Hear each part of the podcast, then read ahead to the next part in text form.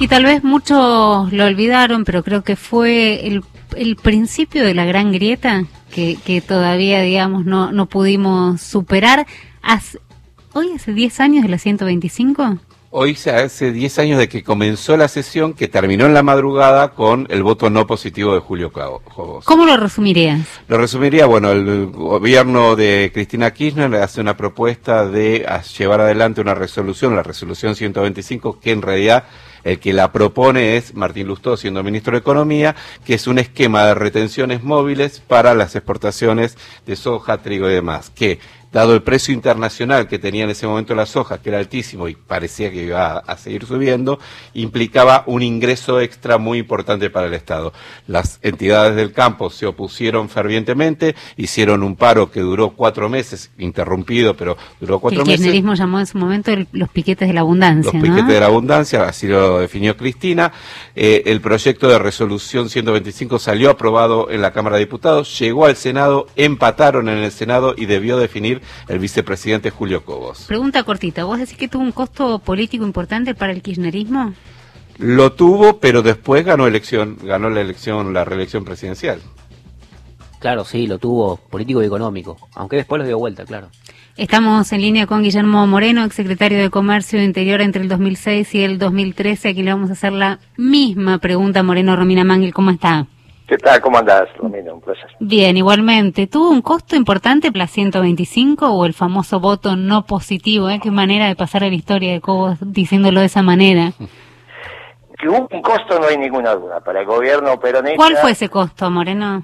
Eh, confrontar eh, innecesariamente con todo el campo al mismo tiempo y no centralizar el conflicto con la grieta histórica de la Argentina, que es la que viene después de Caseros, cuando termina ganando los cipayos, lo que nosotros decimos la oligarquía.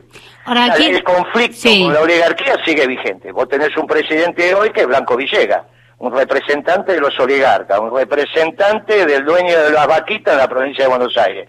Esa grieta, esa grieta no tiene solución. Con las mil familias no hay solución. Ahora, de ahí en adelante, a que vos en vez de pelearte con mi familia, por ejemplo con los blancos Villegas y 999 más, te peleé con tanto, con todo el campo, fue una tontería, ese fue un costo, no hay ninguna duda. Y Moreno, ¿quién fue, el, digo, a 10 años uno tal vez, digamos, puede, con cierta perspectiva, ¿no?, de, de tiempo, eh, pensar quién fue el responsable, quiénes fueron los responsables? Y está claro, fue Martín Lutó que si era el ministro de Economía, él fue el que la escribió, él fue el que la publicó, él fue el que la defendió y él fue el que cometió el yerro técnico. Pero, pero, pero tanta, tanta injerencia tenía, digamos, en los niveles más altos de la política, pues si bien es una decisión económica, esto se manejó a nivel político y llegó así al Congreso. Pero escúchame, era el ministro de Economía. ¿Cómo no va a tener injerencia el ministro de Economía? En todo caso, poder decir que secundariamente el jefe de gabinete, que era el que era el vocero, y el defensor de ese ministro, que es Alberto Fernández. Pero ¿cómo vas a pensar que no, que no fue Martín Lustó? Si aparte es la mesa donde se toma la decisión, miente Martín Lustó. Dice que él consensuó con el campo que querían retenciones móviles para todos los productos. Esto estamos hablando de trigo, maíz, soja y alguno más, ¿eh? pero fundamentalmente trigo. Y la presidenta pregunta, ¿esto lo conversaste con la gente? Sí, está consensuado me mira a mí y yo digo, si el ministro dice que está consensuado, mintió en la mesa presidencial. disparate, pero claro, esto, viste que es como son estos radicales, le mienten sin ningún problema. Lustó, le mintió entonces a la presidenta. Pero ¿cómo? Lo dije en mi libro, lo tengo escrito, lo dice... Aparte, bueno, no, lo está escuchando todo el país y no todo el país leyó su libro, se pueden enterar por acá, además de que hay un libro, pero... pero no hay duda, no hay duda, lo dije, ya lo escribí. Te estoy diciendo no porque lo tenés que saber por mi libro, sino porque lo escribí. ¿Entendés? O sea, no es que estoy, lo escribí, mintió.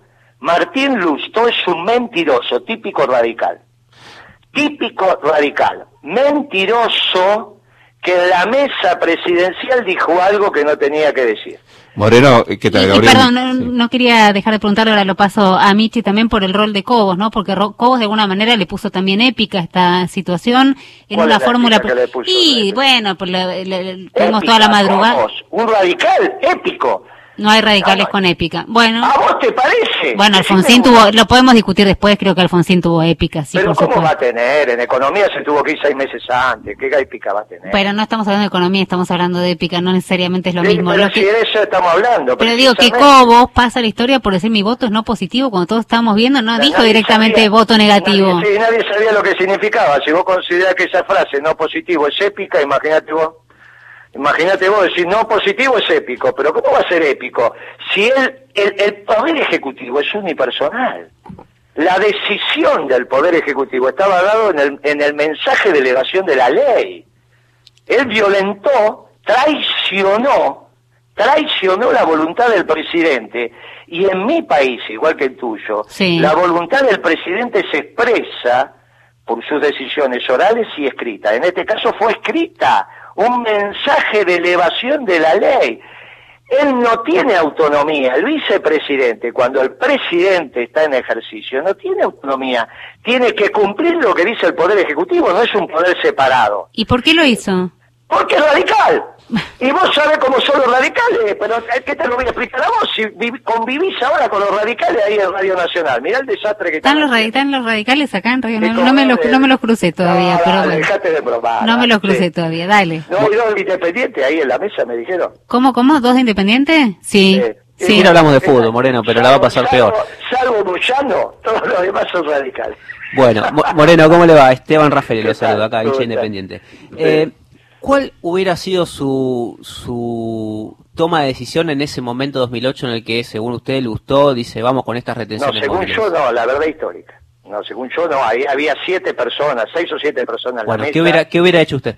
Y teníamos que hacer retenciones móviles como las habíamos hecho en el petróleo seis meses antes.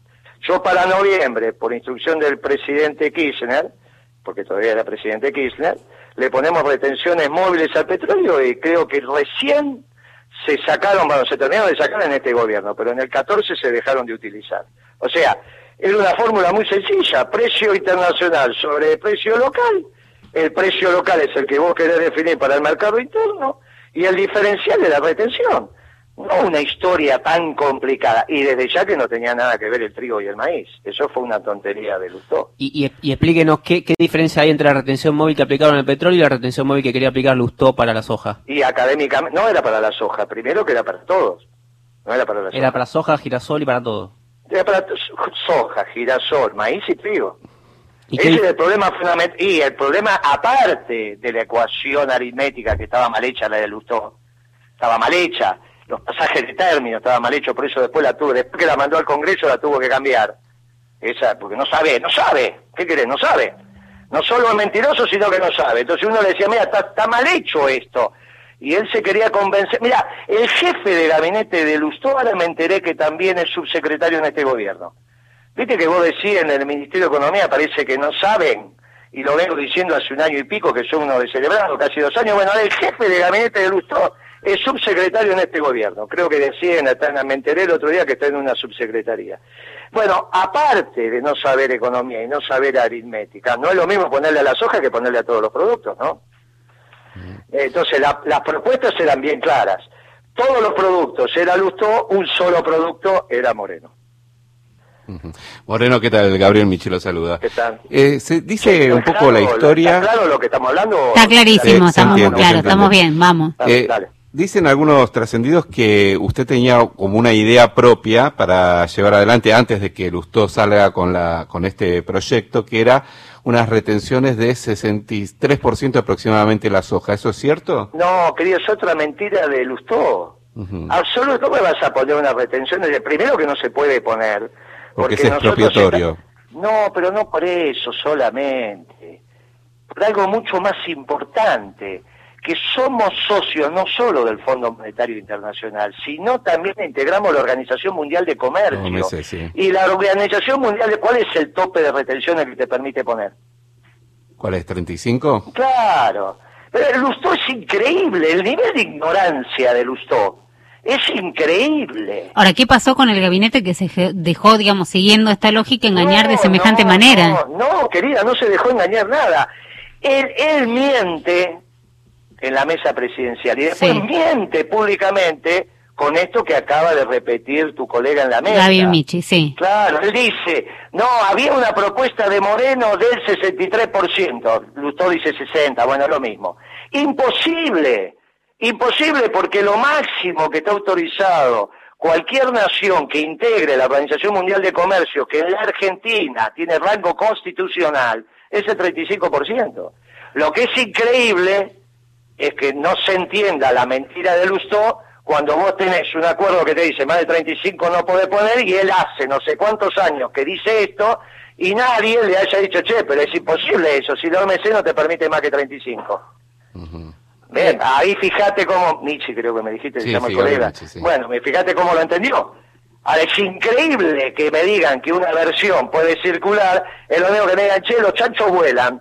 En La Pampa, los chanchos vuelan, hay una versión. No, ¿cómo? Mirá, está bien. Entonces no puede haber ninguna versión de ese tipo, salvo las mentiras de Lustó. Ahora le pregunto, porque la propuesta se presenta el 11 de marzo, ¿no? El 2008, el anuncio que se hace Lustó lo hace, no lo hace, no. Se hace, no. Lustó lo hace en el Salón Blanco. En el 11 de marzo, bueno, y a Lustó recién le piden la renuncia el 24 de abril.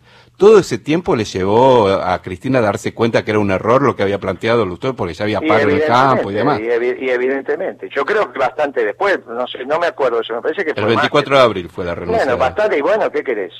Era el ministro de Economía, también tenía cuánto en funciones.